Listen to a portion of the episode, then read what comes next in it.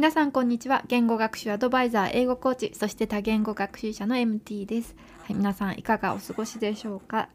えー、先日生徒さんの一人に目標言語で日記を書くコツについて聞かれました。とてもいい質問だなと思ったので今回このポッドキャストでお話しすることにしました。まず一番大切なのは何といっても継続です、えー、なので最初に習慣にする方法についてお話ししたいと思います。まず日記を書き始める前に日記を書くノートやデバイスを決めてしまいます。そしていつどこで日記を書くかも事前に決めておくといいです。そうすることで毎回意志力を使って小さなことを選択する必要がありません。例えば書くノートを決めて朝8時半ごろ仕事を始める前の5分から10分の時間を使って机に向かって日記を書くということを決めます。これらを決めてしまうことで面倒な決断を毎回する必要がないですよね。もちろんいつどこでやるかは皆さんのライフスタイルにもよります。もし朝が忙しければ夕食の後など好きな時間に設定されるといいです。ただもうすでに自分の生活ルーティンとなっていることにタグ付けする形でね決めると続けやすいです。電車で通勤している方は通勤時にスマホのメモアプリなどを使って書くのもいいですよね。そしてまず短い文を書くことをお勧めします。毎回長い文を書こうとすると疲れてやりたくない日が必ず出てきます。そしてそれが挫折につながってしまいます。なのでまずはハードルを低く低く設定してみてください。ノートやデバイスを開いたらもうそれでよしくらいの気持ちで始めるといいと思います。毎日ノートを書くことから心がけてみてください。あまり目標を高く設定してしまうと一度できなかった時に挫折してしまうのでえ目標言語で日記を書くことが習慣になるまでは自分に優しくしてあげるといいと思います。一日ノートを開けなかった日があったとしても自分を責めずに次の日からまた頑張ろうくらいの気持ちでいきましょう。実際に私もこのところ目標言語で日記を書いているんですが毎朝仕事を始める前の5分10分を使ってもう自分で決めた緑色の日記帳を開いて数行の文を書いています。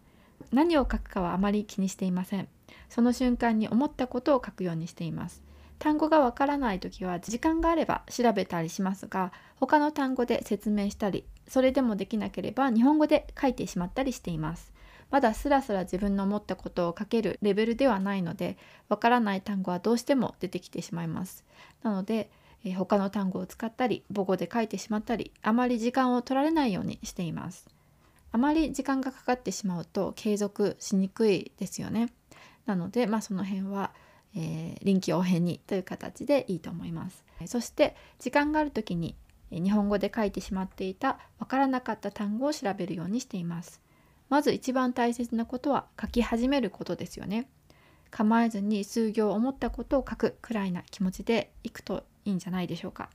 もしまだ目標言語で文を書くのが難しいレベルの方は毎日の生活についての例文がたくさん載っているフレーズ集とかウェブサイトなどを見つけるといいです。そしてそこから自分が言いたいことに似ている文を借りてきてそして単語を少しずつ変えていきます。例えば母語が日本語目標言語が英語だとして昨日の夜祖母と電話で話しましたという文が書きたいとします。そしてフレーズ集の中で I talked to my best friend on the phone last night、えー、昨日の夜親友と電話で話しましたという文があったとしたら my best friend 親友の部分を my grandmother 祖母に変えて日記帳に移します。このようなことを繰り返すうちにだんだんと書けるようになってきます。私も昔英語で文通相手に手紙を書くときにこの方法を使っていました。だんだんと慣れていくのでとても有効な方法だと思います。